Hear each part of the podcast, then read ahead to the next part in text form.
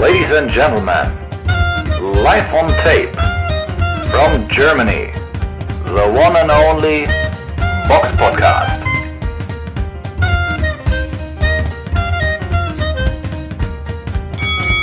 Hallo und herzlich willkommen zum Box Podcast Ausgabe 400. Meine Güte, sind wir schon lange dabei. Heute dabei mit in der Runde die Samira. Hallo. Seit langem mal wieder der Eugen. Hallo. Und ich, der Robert. Wir haben viel zu besprechen und deswegen legen wir direkt los mit dem Rückblick. Der Box Podcast Rückblick aufs vergangene Wochenende. Und da haben wir eine Veranstaltung gehabt, die fand in äh, Paris statt, im Zénith de Paris-La Villette. Ich, oder ich hoffe, ich spreche das richtig aus. Da hat Toni Joka, Olympiasieger von 2016 im Schwer, Superschwergewicht, seinen, äh, seine, ja, kann man sagen, seine Rückkehr in den Ring gefeiert oder wollte sie feiern, nachdem er in seinem letzten Kampf gegen Martin Bercoli über eine Punktniederlage verloren hatte und diesen Kampf wollte er jetzt erfolgreich gestalten und ich würde mal behaupten, das ist ihm nicht wirklich gelungen. Äh, Eugen, du hast ja auch den Kampf in Teilen gesehen. Ähm, haben wir diesen Punkt bei, bei Toni Yuka erreicht, wo man sagt, der ist mental gebrochen und er schafft es nicht mehr, so die Linie zu halten, wie jetzt bei einem, wie auch bei Anthony Joshua? Oder denkst du generell, er, es war einfach nicht mehr drin? Ja, also grundsätzlich fand ich erstmal die Gegnerwahl nach den Niederlagen gegen Bakoli mutig. Sehr mutig, weil das ist ja im Grunde ähnlicher Kämpfertyp mit, klar, er ist schon alt, aber mit quasi fast noch mehr Qualität. Ne? Und also das ist schon verdammt mutig gewesen, fand ich. Das, das hat mich auch, ich habe mich auch gefragt, warum diese, also warum jetzt Takam in, in, jetzt, ne? Und warum nicht noch vielleicht wieder ja, ein Aufbaukampf oder, oder ein Rematch, aber dass man dann gleich, dann nehmen wir doch einfach mal den stärkeren Gegner. Also das hat mich doch schon sehr gewundert und ja, man, ich meine, man, Toni Joka, wir reden hier über einen Olympiasieger im, im Schwergewicht, einen hochveranlagten Mann und man hat natürlich auch gesehen, was er kann. Er kann einfach sehr, sehr viel. Woran es ihm einfach mangelt im Schwergewicht ist meines Erachtens einfach das Kinn. Das äh, war so ein bisschen absehbar. Und selber, dass er zu wenig Schaden anrichtet. Also, gleiches Schicksal hatte ja beispielsweise auch Olympiasieger Audley Harrison. Ich will die jetzt noch nicht vergleichen, aber die Tendenz geht, finde ich, da auch in, in, in so ein bisschen in diese Richtung, dass er einfach so die PS, die er, die er zweifelsohne hat und die Veranlagung und die Athletik, da ist ja eigentlich alles da bei ihm. Nur so die Robustheit und die Punching Power und die kann er irgendwie nicht so durch, also das, das, daran mangelt es ihn und, und, und deswegen kann er so sein, sein Skillset irgendwie nicht, nicht durchsetzen in, in den Kämpfen, wenn, wenn die Gegner sehr viel stärker werden. Und manche sagen, dass sein Aufbau stark war. Ja, aber das war natürlich auch alles, ich finde es nicht besonders gut gelungen, sagen wir mal so. Und ich weiß auch nicht. Den Aufbau findest du nicht gelungen? Ja, am Anfang die Gegnerschaft. David Allen, Alexander Dimitrenko, Michael Walisch, Johann Ja. Europas, Christian Hammer, also das äh, Peter Milas, äh, Joel Tambedjenko, das ist schon recht namhaft, aber ich sag mal, von denen geht jetzt auch, nicht so viel physische Gefahr aus. Da Ja, ich von, dir, würde ich dir am natürlich ehesten recht. vielleicht von, genau, am ehesten vielleicht von, von Dimitrenko, aber, aber, aber da hat man ihn nicht so, ja, vielleicht vor äh, Möglichkeiten gestellt oder, oder, oder vor Leuten gestellt, die ihm vielleicht, äh, wo, wo man ihm gewisse Dinge abgewöhnen hätte können, ne? wo man sich vielleicht dann, weiß ich nicht, ob man sich so offensiv die, die Schwächen eingestanden hat. Natürlich ist das ein gewöhnlicher Aufbau, sagen wir mal. Der ist, der ist so okay, aber vom, vom Der ist Skillset eigentlich halt. übergewöhnlich von der Qualität. Also Ja, ja, ist- ist für einen Olympiasieger sicherlich angemessen, aber die einzelnen Leute, finde ich, haben, waren, das waren halt alles keine Leute, die ihn quasi vor irgendwas schützen. Und, und, und, und irgendwie vorbereiten auf, auf irgendwie, ja, ne- ein Profitum so, ne? Und das ist schwierig. Also ich habe da große Bedenken bei ihm. Denkst du denn jetzt, dass die letzte Niederlage gegen äh, Bercoli da jetzt auch mit reingeführt hat? Weil ich fand so, über den ganzen Kampf hin, also du hast eigentlich gesehen, ist er der bessere Boxer als äh, Takam, aber er kam so ziemlich verkrampft immer auf, finde ich, wirkt er auf mich, wenn Takam einfach mal so ein bisschen mehr Druck gemacht hat und einfach mal ein bisschen nach vorne gegangen ist. Da ist er irgendwie direkt immer hinter seine Doppeldeckung verschwunden, hat aber wenig Beinarbeit gezeigt oder, oder überhaupt Anstalten gezeigt, so jetzt diese Situation irgendwie zu unterbinden. Ja, da ist ja in ein gewisses Phlegma verfallen, ne? Er kommt da nicht mehr raus aus sich. Ist das so ein bisschen ähnlich wie bei, ähm, bei David Price, der ja auch un, ohne Zweifel auch ein verdammt guter Amateur war, aber bei den Profis nach seiner ersten Niederlage dann auch, ich sag mal so, ja, gebrochen war? Ja, so würde ich es fast, fast sehen. Also wie bei David Price oder Ollie Harrison oder auch anderen starken Amateuren, die einfach auch ja nicht die, die Punching Power hatten. Ne? Und das ist, ist, ist schon problematisch. Und dann auch David Price hatte schon Punching Power. Das ja, aber jetzt sicherlich ist die da, aber, aber so die Kombination von bei ihm so von Power, die nicht da ist und Kinn ist, ist, ist keine Ahnung, wenn man im deutschen Bereich äh, guckt, dann fallen einem auch Leute ein, wie vielleicht ein Sebastian Köber oder so, die auch sehr veranlagt waren, aber, aber das, wo der Karriereverlauf ähnlich war. Natürlich war der kein Olympiasieger, aber so vom, vom Skillset, ne, da, das ist Kinn, ist Robustheit und vor allem auch physische Härte ist dann vielleicht auch irgendwie nicht da. Also ich sehe, ich meine, wir, wir, sind uns ja relativ einig wahrscheinlich, dass er den Kampf eigentlich ver verloren hat. Das haben eigentlich alle, alle Beobachter oder die meisten haben, haben da auch eher Takam vorne gesehen in dem Kampf. Aber ja. das ist natürlich, also ich weiß nicht, wie er, klar, Takam ist, ein, ist immer noch ein, weiß ich, Top 30 Mann oder so, den, den, der ist schwer zu besiegen, aber als Olympiasieger hast du ja eigentlich den Anspruch, Weltmeister zu werden. Und ich, ich wüsste nicht, wie, wie ihm das gelingen kann in, in Zukunft. Also ich ist ja auch schon 30 und sich, sich also ich, ich sehe das nicht, wie er dieses Phlegma bezwingen kann. Also ich glaube nicht, dass er noch Weltmeister wird. Also. Nö, Glaube ich jetzt auch nicht, aber es ist äh, spannend jetzt, oder wird bestimmt interessant zu sehen, wie, die, wie, wie da jetzt die weitere Entwicklung geht oder was die nächsten Schritte sein werden. Ja, also. Formulieren also, wir es lieber so. Genau, da wäre halt ein fantastischer Kampf gegen Caballel zum Beispiel und die Europameisterschaft oder so. Sowas wäre doch fantastisch. Ne? Also, das wäre doch äh, ja. sehr, sehr schön, sehr sowas spannend. anzusehen. Ja, also, ich finde ich sehe ihn auch gerne boxen. Also, es ist, ne? also da gibt es jede Menge Möglichkeiten. Nur, ob es dann so für die ganz hohen Weinen reicht, ich meine, als, wie gesagt, als, als Olympiasieger muss man eigentlich äh, schon den Anspruch haben, auch vielleicht im Schwergewicht zu dominieren. Und ein Dominator, glaube ich, Toni Joka, den wird es halt nicht geben. Stand jetzt denke ich das auch nicht. Aber ja. die Zeit wird zeigen. Genau. äh, einer, der vielleicht seinen ersten Schritt zur Richtung Dominator gemacht hat. Jedenfalls ging es um den Interimstitel der WBO äh, ist Tim Tsiu. Der hat in Australien gegen Tony Harrison und den vakanten äh, WBO-Interimstitel im Super Weltergewicht gek gekämpft. Und Eugen, war es ein guter Kampf? Weil ich habe ihn nicht gesehen. Da musst du mich jetzt aufklären. Ja, absolut. Also ich meine, Tony Harrison ist jetzt keine Laufkundschaft. Er hat auch zum Beispiel Jamal Charlo äh, einen fürchterlich engen Kampf geboten und auch, äh, ja, klar, Niederlage gegen Hörte, aber dem hat er auch einen sehr engen Kampf geboten. Also er ist schon ein super Boxer. Und Tim Tsiu ist, ist finde ich, von den Boxersöhnen, also wo die Vater, Väter elitär waren, da gibt es ja gar nicht so viele. Natürlich kann man irgendwie Tommy äh, Fury sehen oder so, als, aber der war ja kein elitärer Boxer, kein, kein Mann von Weltklasse.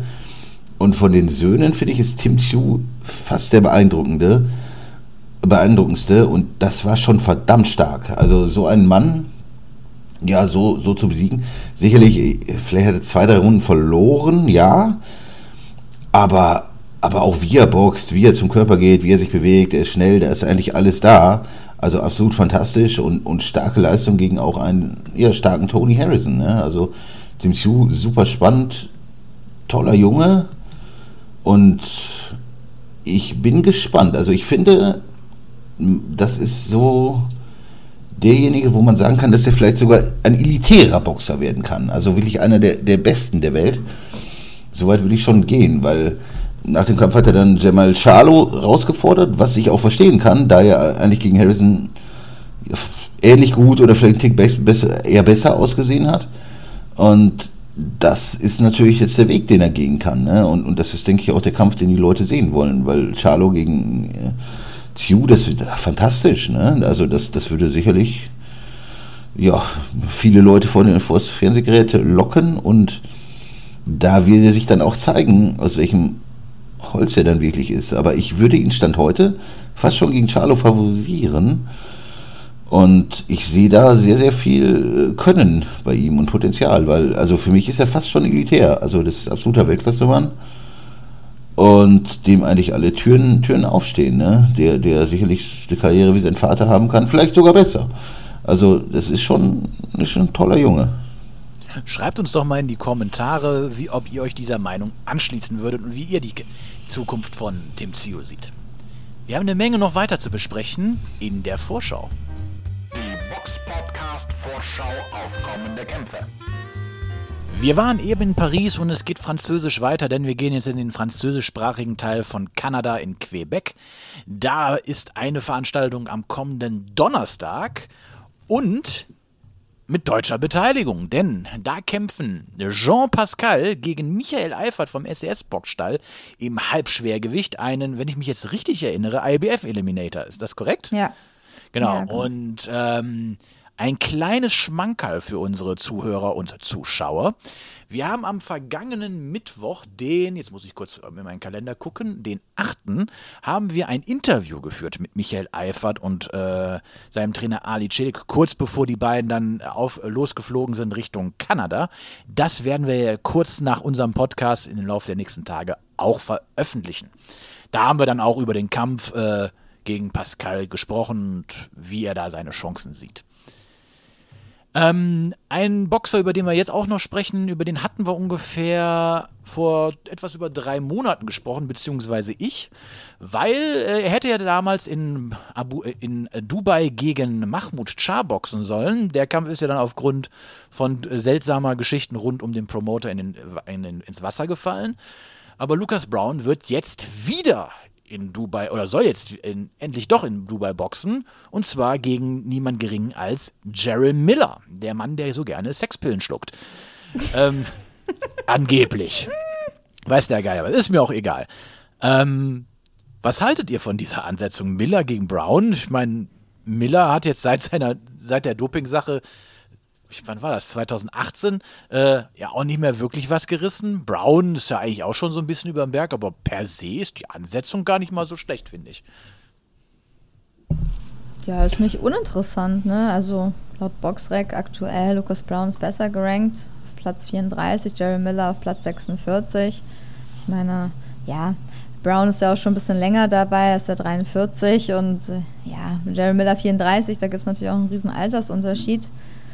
Hm, ja, Brown. Darfst halt nicht, Brown darfst du halt nicht vergessen, der ist, hat, hat natürlich mal jetzt wieder ordentlich Punkte gesammelt, weil er ja auch äh, im äh, Juni letzten Jahres Junior, Junior Farm mal Farm. überraschenderweise Genau. einfach mal kurzrundig ausgenockt hat. Genau, da war er wieder plötzlich auf dem Bildschirm. Eigentlich hatte man den ja gar nicht mehr so, so äh, dabei, irgendwie so, ja, im Gedächtnis. Aber ja, hat wieder einen Namen, hat halt einen Sieg eingefahren im Juni 2022 in Melbourne. TKO-Sieg, erste Runde, war ja auch richtig schnell. Und ja, von daher, Big Daddy, ja, also für ihn ist natürlich, der wollte wahrscheinlich eh boxen, deswegen, der hat seine Vorbereitung dann wahrscheinlich kurz pausiert, dann weitergemacht. Bei Jerry Miller war auch mal ein sehr großes äh, ja, Talent oder man hatte viel Hoffnung, hat ja auch nicht so schlechte Leute geboxt, beziehungsweise hat sich hochgeboxt, ne, gegen Jared Washington, Mario Schwach, Duopa, Thomas Adamik und ja, Bogdan Dino da zuletzt und dann waren wieder ein paar, zwei Aufbaukämpfe, ähm, nicht so wirklich, wo man die Gegner nicht so wirklich kennt und jetzt kommt halt Lucas Brown. Ja, also wenn er wirklich mal wieder irgendwie was reißen will, dann müsste er ihn besiegen. Wenn er da schlecht aussieht, dann war es das fast schon eigentlich mit seiner Karriere. Da kann man dann nicht mehr. Er ist zwar 34, er ist in Anführungsstrichen für ein Schwergewicht der Big Baby, aber wenn er da nicht schafft gegen Lucas Brown, der er wirklich ganz am Ende seiner Karriere steht, da gut auszusehen, dann wird es ganz schwierig und ich kann mir auch nicht voll, also ich weiß nicht, ob dieser Kampf zwölf Runden, oh, die beiden, ich glaube, die werden ja ganz schön, ach, zehn Runden, auf zehn Runden ist er angesetzt, zum, ja, wahrscheinlich zum Glück, aber ich glaube, die Luft wäre auch bei beiden, wird sehr schnell weg sein in diesem Kampf, kann ich mir vorstellen. Ja, ich kann mir auch vorstellen, dass es richtig hart wird. Also, dass es eine richtige Schlacht wird. Also, da ist, ist vieles mhm. denkbar. Du weißt halt nicht genau bei beiden, was, klar, bei Lucas Brown weißt du ungefähr, was du bekommst, halt ein altes, altes Schlachtross quasi. Und Gerald Miller, ja, muss man, muss man abwarten. Ne? Aber wenn man so seine letzten Kämpfe sieht, ist da auch irgendwie so der, der, der Drive raus, so, ne? Die, die Hoffnung, so die man in ihm sah, weil der ist natürlich physisch ein, ein Monstrum, ne? Und dass er vielleicht auch äh, nach oben was reißen kann, konnte er da irgendwie so nach seiner, wie du sagtest, Robert, mit seiner Pillenaktion, wenn es denn Pillen waren, ja nicht mehr. Und danach war irgendwie so ein bisschen der, der Flow raus, ne? Und da bin ich auch mal gespannt, wie er sich schlägt, weil wenn da jetzt, wenn das irgendwie ein bisschen enttäuschend sein, normal müsste eigentlich Daryl Miller gewinnen, aber wenn er, wenn er da irgendwie sich richtig quält oder äh, nicht, nicht gut wirkt, dann kann man, das, kann man da fast auch schon einen Haken hintermachen mit seinen 34. Also sehr spannende Ansetzung, wenn es denn zustande kommt. Ja. Hast du auch ja, weiß man ja nicht bei Hoffen wir mal, so. dass der Promoter diesmal ein bisschen äh, ja. flüssiger ist, was das Geld angeht. Ähm, der größte Kampf des Wochenendes äh, dürfte aber ohne Wenn und Aber der Kampf in Long Beach, Kalifornien sein. Da ist eine Veranstaltung von Oscar de la Hoya. Zu sehen ist sie auf The Zone. Und da kämpft Gilberto Ramirez gegen ein anderes Schlachtross. Gabriel Rosado, ein Mann, 26 äh, Siege, 16 Niederlagen. Liest sich erstmal schlecht, aber wenn man mal guckt, gegen wen er verliert, verloren hat und wie er verloren hat, relativiert sich das schon so ein bisschen. Ramirez dürfte natürlich glasklar der Favorit sein, auch gegen, obwohl er jetzt so, naja, doch sehr verdient jetzt gegen ähm, Bivol verloren hat. Aber Rosado ist, um Eugen jetzt von eben nochmal zu zitieren, ist auch keine Laufkundschaft. Nee, der Rekord sieht erstmal schlecht aus, wenn man ihn so sieht, aber der ist natürlich brutal gut, der Junge. Ne? Also, das sind schon zwei Raketen. Ja, zum Verlieren kommt er nicht, aber die Wahrscheinlichkeit, dass er verliert, ist, denke ich, schon da. Also, aber wie gesagt, sag mal, man könnte sich definitiv einfache Gegner suchen nach einer Niederlage, aber von daher finde ich, ist das eine schöne, äh, auf jeden Fall eine schöne Ansetzung. Ja. Wir haben eine Hörerfrage bekommen. Zuhörer stellen Fragen und wir beantworten sie. Und da fragte der Heinz bzw. Heinz Music auf YouTube. Ich würde gerne wissen, wie Eugen den Kampf zwischen Felix Sturm und Sykri Altay gepunktet hat. Du warst ja jetzt, glaube ich, drei Wochen nicht dabei Schikri. gewesen. Sch Sch Entschuldigung. Entschuldigung, ja, ich bin ein Allmann, ich, ich kann schlecht äh, andere Namen aussprechen. äh, Shukri Altay. Ich, ich entschuldige mich. Ähm, ja, Eugen, du warst jetzt drei Wochen nicht dabei gewesen. Deine Meinung zu dem Kampf kennen wir ja gar nicht. Deswegen sag doch mal grob, wie du den, Punkt, äh, den Kampf gepunktet hast. Also, was ich gesehen habe, ich, ich, meine, die Scoring-Kriterien sind ja immer unterschiedlich, aber was ich gesehen habe, war ein inaktiver Sturm, der sich noch weniger bewegt. Ich meine, er hat sich vor zehn Jahren schon wenig bewegt im Ring. Und er hat ja irgendwie im Laufe seiner Karriere die, die Beine verloren, vor vielleicht etwa, sagen wir, 15 Jahren wo es halt immer weniger wird. Und Beine verloren, das klingt so, als wäre der auf Ja, aber so, die, die, ja, er steht da recht statisch im Ring. Und das mit zunehmendem Alter wird es immer mehr. So. Und es, oder es wird nicht besser. Ne? Und was ich da gesehen habe, war einfach ein sehr inaktiver Sturm und ein Shukru Alter, der ja eine höhere Workrate an den Tag gelegt hat, quasi auch die Ringmitte dominiert hat. Nicht unbedingt der bessere Boxer ist, das ist er bestimmt nicht, aber einfach aufgrund der Tatsache, dass er der stets der aktivere Mann war und ich, ich bei Sturm relativ wenig Passivität gesehen habe, bis auf ein paar schöne linke Hände, habe ich da nicht viel gesehen und deswegen habe ich eine, mir würde jetzt spontan keine Runde einfallen, die ich ähm, Felix Sturm geben äh, würde. Vielleicht war ein paar enger, ja, aber dieses Urteil, 9, insbesondere 99, 91, was zur Hölle ist das? Also das ist ja, ist ja Wahnsinn. Also das entspricht ja überhaupt nicht dem, was, was da stattfindet. Wenn du siehst, so 99, 91, was, was, was für einen Kampf hat dieser Mensch da gesehen? Also ich weiß nicht. Aber für mich als, als Scoring-Kriterium ist einfach immer ähm, ja, Aktivität, Dominanz im Ring. Zählt sehr viel und natürlich auch einzelne harte Hände, aber die waren fast auch ja, abgesehen von den paar Linken bei Sturm, bei Schükro, wenn ich teilweise gesehen habe, war Sturm nicht so weit entfernt vom, vom Knockout. Also da gab es einige Momente, wo ich echt gedacht habe, boah, gibt der gleich um.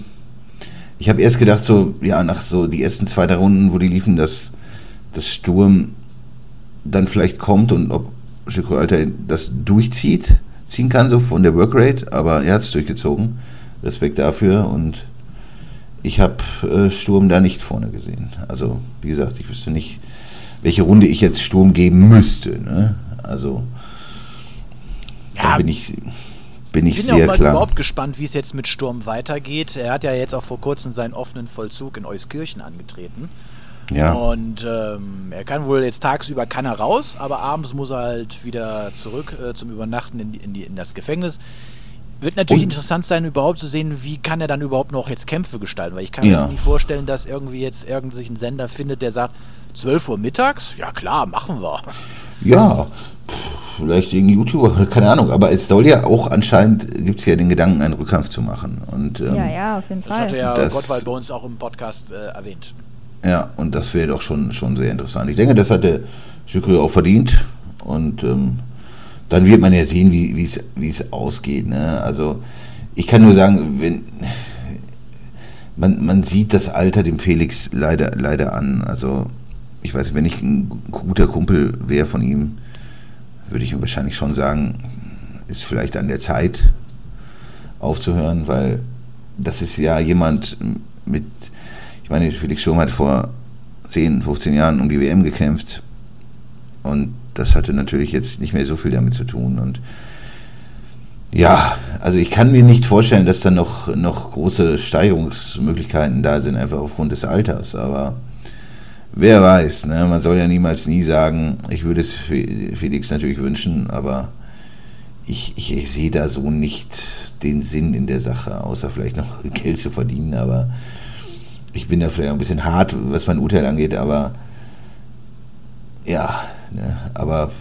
von mir aus gerne wieder. Also ich fand die Veranstaltung eigentlich ganz nett und, und den Kampf eigentlich auch äh, ganz nicht unspannend. Ne? Also gerade auf der, weil ich halt nicht wusste, kann er die Workrate durchziehen oder fällt vielleicht Sturm hinten raus, weil der sah schon, auch nach dem Kampf sah er schon sehr, sehr mitgenommen aus und das sollte einem Mann wie Felix Sturm eigentlich nicht passieren. Also Ja. nicht gegen Şükrü Altay. Es war auf jeden Fall ein spannender Kampf, weil, ja, und heiß diskutierter Kampf. Ich kann ja noch mal kurz ergänzen, dass Felix Sturm dann in seinem Statement am 28. März äh, auf YouTube ähm, wiedergegeben hat. Ähm, darüber hatten wir noch nicht geredet. Ähm, ich hätte nicht boxen sollen, war die Überschrift. Und ja, wie, waren, wie wir auch schon vermutet haben, auch andere, er war krank, hatte eine starke Erkältung, wollte einen Tag oder einen Tag vor dem Kampf haben sie diskutiert, ob sie den Kampf absagen. Und sein Team wollte das, also die haben ihm dazu geraten, er wollte es nicht. Er wollte sich da halt irgendwie durch, äh, durchquälen. Ähm, hat sehr respektvoll über seinen Gegner Shukri Altai geredet. Und, aber für ihn gibt es keine Diskussion, dass er den Kampf gewonnen hat. Aber er sagt, es war ein knapper Kampf für ihn. und die er Diskussion gibt es ja selten. ja, ja, aber er hatte die klareren Treffer. Und er macht gerne einen Rückkampf gegen Altai. Ja, und Mittwoch ähm, nach dem Kampf war er auch im Krankenhaus. Da wurde eine schwere Bronchitis anscheinend diagnostiziert. Ähm, ja, also nach seinen Angaben war er krank und ich denke, deswegen hofft er wahrscheinlich, dass er im Rückkampf dann sich da anders präsentieren wird. Aber die Erwartungen werden natürlich auch sehr hoch sein, wenn man, ja, dass er sich da dann viel besser zeigt. Ne? Aber ich bin gespannt. Ist auf jeden Fall. Vielleicht kann man das ja noch irgendwie mit, mit einer deutschen Meisterschaft oder sowas krönen. Ja, Das wäre so, wär der Sache auf jeden Fall gerecht. Ja, auf jeden Fall Dann spannend. würd, und der Vorteil wäre, du würdest mal wieder eine, eine große deutsche Meisterschaft im Fernsehen oder im Stream sehen. Das wäre auf jeden Fall auch cool. Ja, und grundsätzlich traue ich das Sturm schon zu, einen Rückhalt zu gewinnen, wenn dem so wirklich war mit der Erkältung. Weil, also ich habe da einen sehr schwachen Sturm einfach gesehen in, in, in, in dem Kampf. Und ähm, es kann durchaus so sein, dass es so war, dass es ihn geschwächt hat, dass er da krank war. Und dann ist sicherlich auch mehr möglich, weil selbst in seinem Alter von Felix Sturm ist er noch fit, müsste er eigentlich einen Mann wie Şükrü Altay besiegen können. ne? Also das hat mich schon sehr gewundert auch. Ne? Klar, die Leistung von Istvan Zili war ähnlich, aber dass er jetzt in diesem Kampf dann so aussieht, hui, ne? von daher hoffen wir mal auf den Rückkampf, dass es dann vielleicht klarstellen kann. Kommen wir zu den Nachrichten. Die Box Podcast Nachrichten.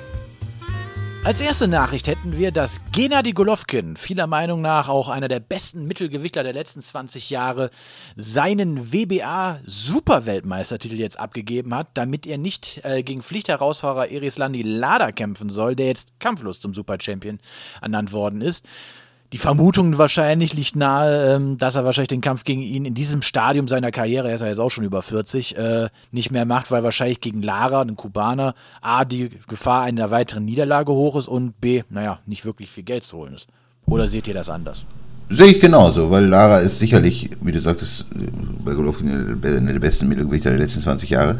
Das gleiche kann man im Grunde für, über, über Lara auch äh, sagen. Also Lara hat schon sehr überzeugende Kämpfe, zum Beispiel gegen Alvarez äh, geliefert, wo ihn manche auch vorne gesehen haben.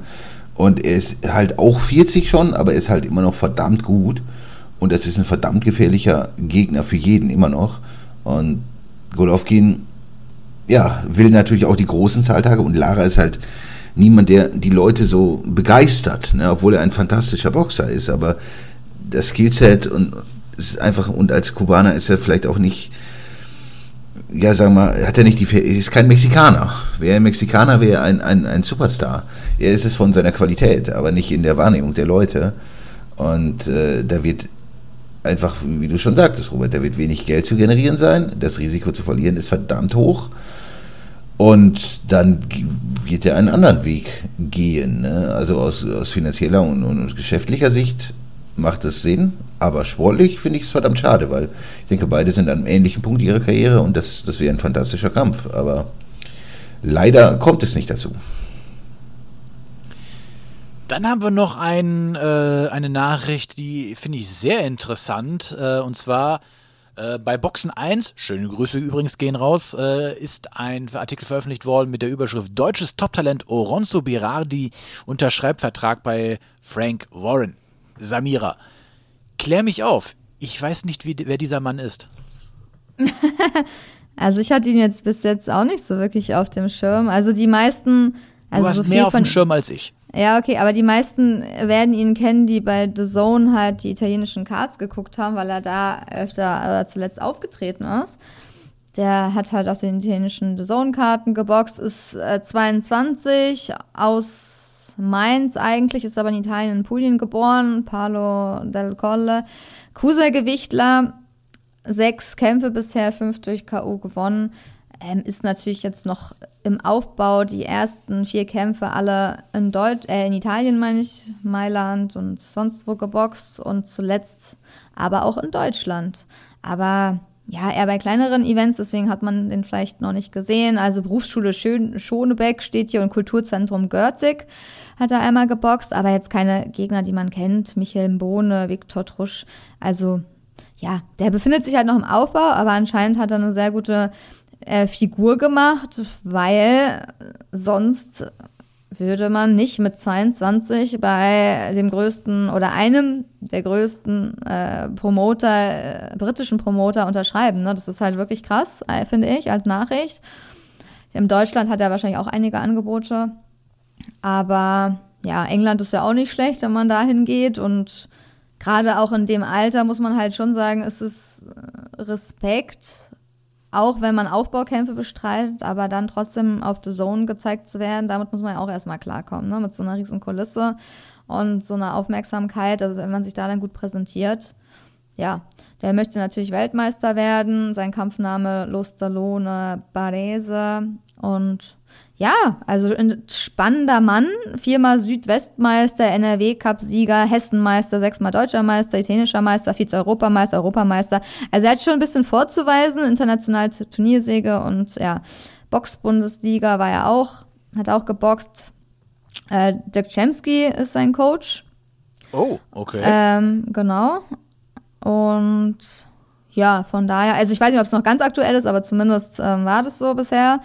Ich weiß nicht, wie das jetzt ist, wenn er nach England geht oder ob er dann nur noch extra in der Ecke steht und mit anreist. Das weiß man jetzt nicht so genau. Und ja, anscheinend hat sein Vater da viel eingefädelt oder den Kontakt halt nach Italien gesucht wegen den Zone Cards. Da gab es ja noch kein Deutschland-Deal. Deswegen hat er 2021 seine Karriere in Italien gestartet, was auch gar nicht so schlecht ist. Kann man sich ja auch als Italiener da vermarkten. Und ja, von daher, also werden wir ihn auf jeden Fall weiter beobachten. Und Frank Warren hatte sich anscheinend selbst bei dem gemeldet, fand den gut, wollte ihn unter Vertrag nehmen. Was Besseres kann einem ja eigentlich nicht passieren, als dann bei Queensberry Promotions zu landen und ja, versuchen da seine Karriere nach vorne zu treiben in dem Alter. Perfekt. Also, ja. ja. Kann man nicht meckern. Da hat er also alles Gute, auch beruflich. Also ist doch eine tolle Sache, wenn, wenn auch englische Promoter mal auf, äh, auf Festlandbewohner aufmerksam werden. Stimmt, ja. Ähm, einen, den wir jetzt auch beobachten können, weil er auf einer großen Bühne äh, äh, kämpfen wird, ist Peter Kadiro. Er hat ja seinen letzten Kampf leider durch K.O. in der ersten Runde gegen den ähm, äh, gegen den Argentinier Marcos Aumada verloren und jetzt wird er am 1. April, wenn äh, Anthony Joshua sein äh, äh, Comeback gibt, nach seiner bitteren Niederlage gegen Alexander Usyk, äh, wird er dort im Vorprogramm kämpfen und da bin ich dann auf jeden Fall auch gespannt, wie sich Kadiro da präsentieren wird. Es ist ja auch so, er hat ja jetzt auch noch mal ein bisschen ähm, auch ein bisschen umgestellt, er hat einen neuen Trainer, Derek James, hat mit ihm in ähm, Ach nee, Quatsch, stimmt gar nicht. Er ist Trainer, Sparring von Joshua. Joshua hat den neuen Trainer Derrick James. So, so habe ich Entschuldigung. gewundert, ja. Ich, ja, ich, ich und Lesen, das ist äh, eine blöde, blöde Kombi. Ähm, ja, ist auf jeden Fall mal interessant zu sehen und zu, wir gucken mal, wie sich Kadiro da dann schlagen wird. Die größte Nachricht und ich denke, das ist jetzt wahrscheinlich das, was auch jeder bei Facebook, Instagram, weiß der Geier was, vielleicht auch noch auf My, MySpace oder sonst wo oder in, noch in der guten alten Zeitung gelesen hat der Kampf, auf den alle gewartet haben. Tyson Fury gegen Alexander Usyk soll jetzt endlich am 29. April 2023 im Wembley Stadion stattfinden. Ja, mega, mega. Also nicht äh, Saudi-Arabien oder sonst wo, sondern genau, in London. Um das, Vokab das Vokabular von Dieter Bohlen zu benutzen. Echt mega super geil. super geil. Ja, also das wurde ja schon, es ging ja schon eine Weile hin und her, ne? Das ist, äh, das war ja ein bisschen anstrengend so, fand ich. So immer die Tyson Fury seine Statements, dann Usyk und ja, ich hätte nicht gedacht, sagen wir mal so, dass Tyson äh, Usyk dann wirklich das Angebot annimmt. Fury hatte ja eine Videobotschaft mit dem letzten Angebot an Usyk geschickt, auf Instagram gepostet. Ähm, da hat er gesagt, Usyk, du und dein Team sind 30% wert, nimm es oder lass es. Und äh, ja, Usyk hat geantwortet, ich nehme dein Angebot an, 70-30, aber du versprichst der Ukraine sofort nach dem Kampf eine Million Pfund zu spenden. Und für jeden Tag der Verzögerung wirst du ein Prozent deiner Einnahmen an das ukrainische Volk zahlen. Deal. Also, genau, er hätte es halt angenommen mit dieser Spendenklausel quasi sozusagen und dann kam es dann doch zustande. Aber ist natürlich krass. Also ich dachte eher so, dass Usyk wartet, bis es zu 60-40 kommt. 70-30 nee, ist schon der Hammer, oder? Also das, schon, also das, ist schon, das ist schon echt ziemlich abgeschmackt. Also, ja, komm, bitte. Ja, also, ja. ich meine, klar, natürlich kann man jetzt sagen, ja, was da bei der Nummer jetzt an Geld gen zu generieren, da kriegst du wahrscheinlich Schnappatmung. Aber trotzdem, ich meine, Alexander Usyk ist der Mann, der alle Titel im Cruisergewicht vereint hat. Ist der Mann, der sich mal durch, jetzt muss ich mal kurz nehmen, eins, zwei, drei Kämpfe im Schwergewicht einfach mal direkt drei Titel gesammelt hat. Ähm, der hat doch ein bisschen mehr auf den Tisch zu legen als nur die äh, 30 Prozent. Klar, Fury hat, hat, beide haben voll ihre Berechtigung, äh, da zu sein, wo sie sind. Ich, in meinen Augen wäre 50-50 echt die, äh, die ähm, fairste Lösung gewesen. Klar, Fury bringt wahrscheinlich viel mehr Fans und Sponsoren ins Stadion. Andererseits, er hat auch nur einen Titel. Ja, ist halt die Frage, was mehr, äh, ja, Geld, ob die Titel jetzt hm, wichtiger sind, aber ja, weiß ich, 50-50 wäre natürlich ja irgendwie fair gewesen, aber ich habe mir schon gedacht, heißt natürlich, klar, der, der macht halt die Halle voll, sagen wir mal so, der macht halt wirklich alleine die Halle voll, das ist, ist ja so egal, gegen wen er da boxt, also denke ich mal.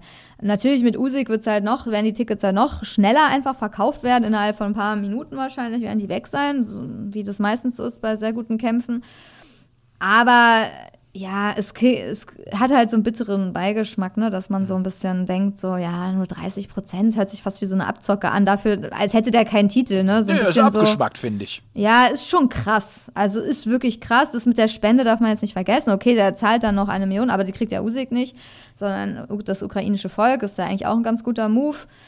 Natürlich wird Usyk immer noch genug verdienen, aber irgendwie ist es halt schon sehr geldgeil ne, von Fury. Ne? Ich weiß nicht, wie Eugen das sieht, aber es, es hat, ja, macht ihn jetzt nicht gerade sehr sympathisch. Ne? Also es ist schon sehr krass. er- Andererseits, da können wir Eugen ja jetzt auch fragen. Ich möchte, weil der Kampf soll ja dann nächsten Monat ja schon stattfinden, was zwar jetzt auch ein bisschen arg kurzfristig ist, aber gut, lassen wir uns mal überraschen.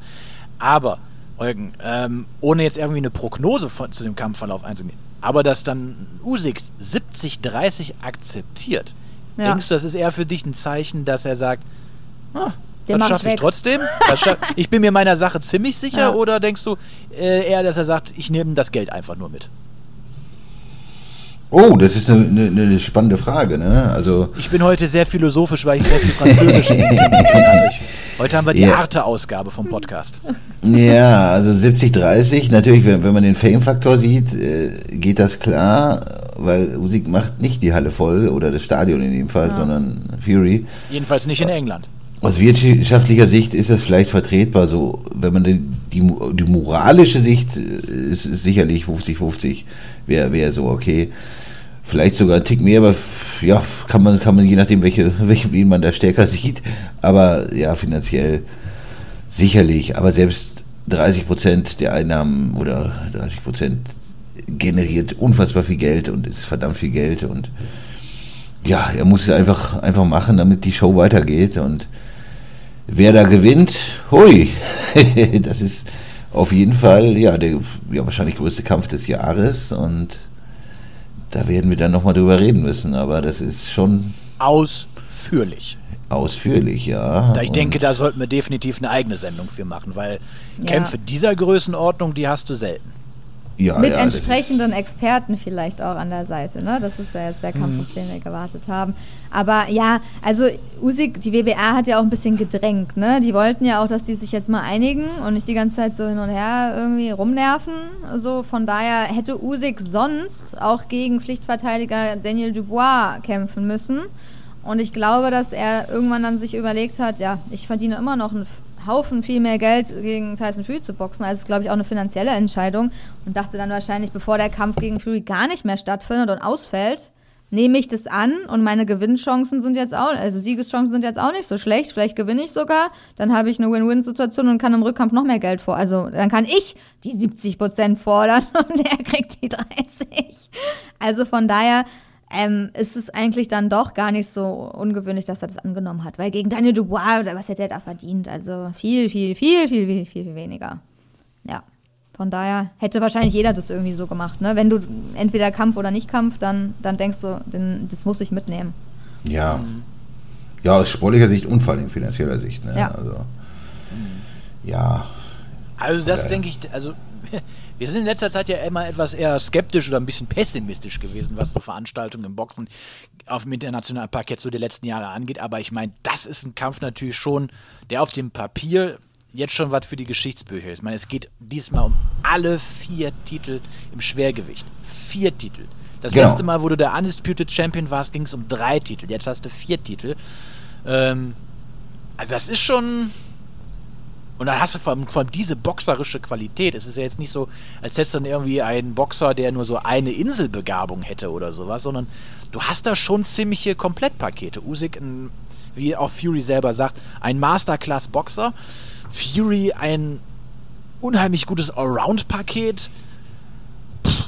Also das wird schon, das wird schon richtig schön. Äh, Ja, ja klar, das ist äh, äh, aktive Boxgeschichte quasi, ne? äh, in der höchsten Güte, weil das ist auch einer, wenn dieser Ansetzung, zum Beispiel würde er nie zustande kommen, dieser Kampf, würde man wahrscheinlich Ewigkeiten noch drüber reden, wer hätte da gewonnen. Ja. Und die Frage wird einfach dann beantwortet und das ist einfach wunderbar. Ne? Und das, das passiert immer noch viel zu selten. Und, und fantastisch, dass es endlich dann soweit ist und dazu kommt. Ne? Weil wer hätte das sehen wollen, jetzt gegen nichts gegen irgendwelche B-Gegner, aber wer hätte denn jetzt noch viele Kämpfe von, von Usyk oder Fury sehen wollen? Ja, nochmal gegen Chisora oder weiß der Geier was. Also ja, es wurde Zeit. Fury gegen Chisora 4, Unfinished Business. Ja, also das, ist, das braucht ja kein Mensch. Ne? Und von daher ist es wundervoll, dass es dann zustande kommt. Ja, Ja, halt. du hast schon recht, das hätte so ein bisschen so wie den Geschmack von Rocky 5. naja, schreibt uns doch mal auch in die Kommentare, wie eu eure Gedanken dazu sind. Glaubt ihr, das wird ein Kampf für die Geschichtsbücher oder habt ihr eher das Gefühl, dass das eine total einseitige Nummer wird und dann doch gar nicht so spannend, wie man es jetzt so annehmen mag? Das würde mich auch auf jeden Fall auch interessieren. Wir hören uns dann beim nächsten Mal wieder. Ähm, bis dahin bleibt uns bitte treu. Falls ihr das noch nicht schon längst getan habt, drückt den Abo-Button bei Spotify, Instagram, Facebook, Apple Music und natürlich auch bei YouTube. Gerne auch bei allen, wenn ihr Superfans von uns seid. Und ähm, schreibt uns Nachrichten, schreibt uns Kommentare. Wir lesen sie alle und wir versuchen sie auch alle zu beantworten. Ähm, das war's von unserer Seite. Bis zum nächsten Mal. Tschüss. Ciao. Servus. The one and only Box Podcast. New episodes every week. Follow us on Facebook, Instagram, YouTube, iTunes Music and Spotify. Boxpodcast.de